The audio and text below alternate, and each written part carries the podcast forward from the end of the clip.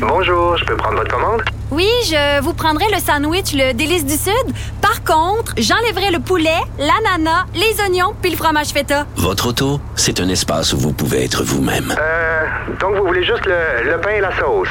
Oui, monsieur. Elle mérite d'être bien protégée. Et vous méritez d'être bien accompagné. Trouvez la protection la mieux adaptée à votre auto avec Desjardins Assurance et obtenez une soumission en quelques clics sur desjardins.com. Nouvelle importante, euh, Ottawa qui a conclu deux nouvelles ententes de principe avec les compagnies Johnson et Johnson et Novavax pour la production et la distribution de 114 millions de doses d'un futur vaccin contre la COVID-19. Évidemment, euh, on peut pas passer à côté de ça aujourd'hui. Je m'en vais tout de suite en parler avec Marc-André Gagnon, avec qui on s'est entretenu la semaine passée, mercredi passé. On avait une discussion sur la course au vaccin. Donc, Marc-André qui est spécialiste des politiques pharmaceutiques à l'Université Carleton. Monsieur Gagnon, bonjour. Bonjour. Bon, on aurait euh, tendance à dire que ça constitue une très bonne nouvelle, le Canada qui conclut de nouvelles ententes pour de futurs vaccins. Mais concrètement, qu'est-ce que ça veut dire? Ben, euh, en fait, oui, c'est une bonne nouvelle dans la dynamique actuelle de nationalisme vaccinal où chaque pays, euh, en termes de logique du plus offrant, essaie de se mettre dans la ligne pour obtenir des, des, des doses le plus rapidement possible. Euh, là, ça fait donc, ça fait, au, au final, on a des ententes avec quatre firmes. Il y a peut-être une cinquième euh, firme, AstraZeneca, qui, qui a un vaccin qui a euh, un potentiel qui est peut-être plus avancé que les autres. Donc ça, ça serait aussi une des firmes importantes avec qui faire une entente.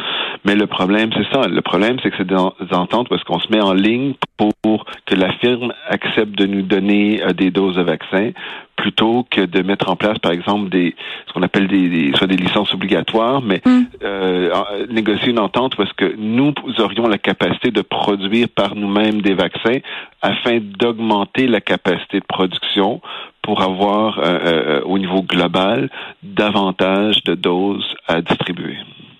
Donc, est-ce qu'on peut se réjouir quand même ou...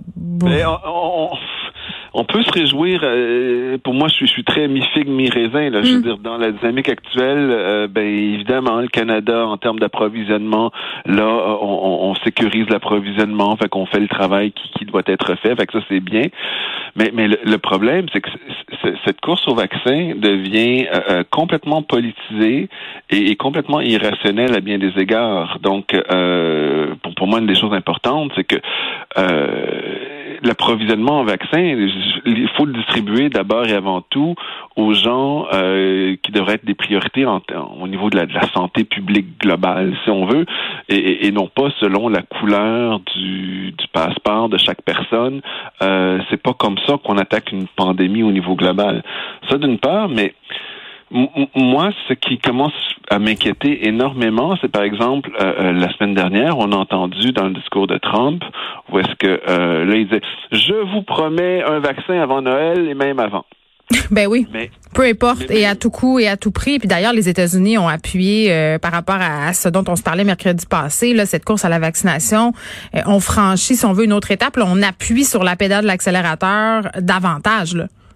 Ben, en fait, euh, c'est pas qu'on appuie sur l'accélérateur. Les vaccins, euh, en ce moment, on est au maximum de la capacité de, de, de, de, de production pour développer ces vaccins, assurer la sécurité. Grosso modo, cette, cette promesse-là, c'est de dire, on va baisser les standards de sécurité pour faire en sorte que ce vaccin, euh, qu'un vaccin soit rendu disponible avant Noël. Le problème, c'est que euh, euh, ben, si on baisse les standards de sécurité, on se dirige vers quelque chose qui sera pas nécessairement agréable. En particulier, ce qu'on a vu cette semaine, c'est euh, on a des essais cliniques de phase 3 euh, pour certains vaccins en Floride.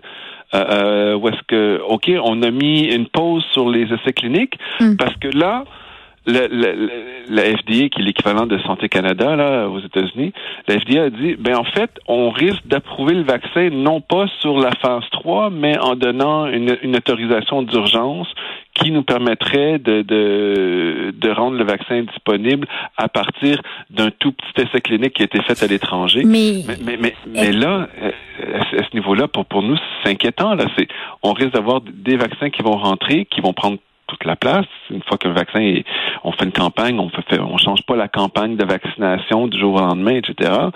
Euh, euh, ça pose des grosses questions de sécurité. Mais c'est ce que j'allais dire, Monsieur Gagnon. Selon vous, euh, cette entorse, si on veut, euh, autant nécessaire pour mettre en en marché, en fait, un vaccin qui est sécuritaire, cet état d'urgence dont vous parlez, c'est pas justifié? En fait, c'est justifié. On veut un vaccin le plus rapidement possible. Euh, on veut pas n'importe quoi le plus mm. rapidement possible. C'est ça le problème. Euh, euh écoutez, moi, il y, a deux ans, j'étais aux Philippines. Il y avait eu un problème avec euh, le un vaccin pour la fièvre dengue.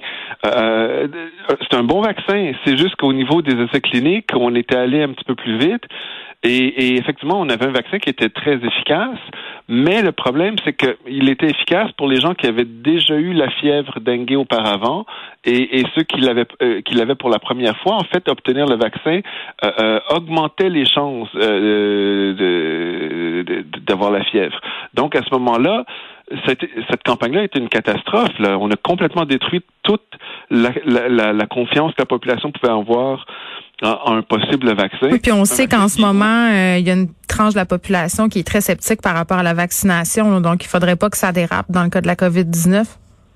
Ben tout à fait. Puis c'est comme je disais la dernière fois, la confiance, on la gagne goutte à goutte, mais on mm. la perd une piscine à la fois. Là. Ben oui. Donc il y a plusieurs questions qui demeurent sans réponse. Mais euh, euh, ce n'est pas une mauvaise nouvelle qu'on ait eu ces ententes-là. Le problème, c'est qu'il faut faire très attention.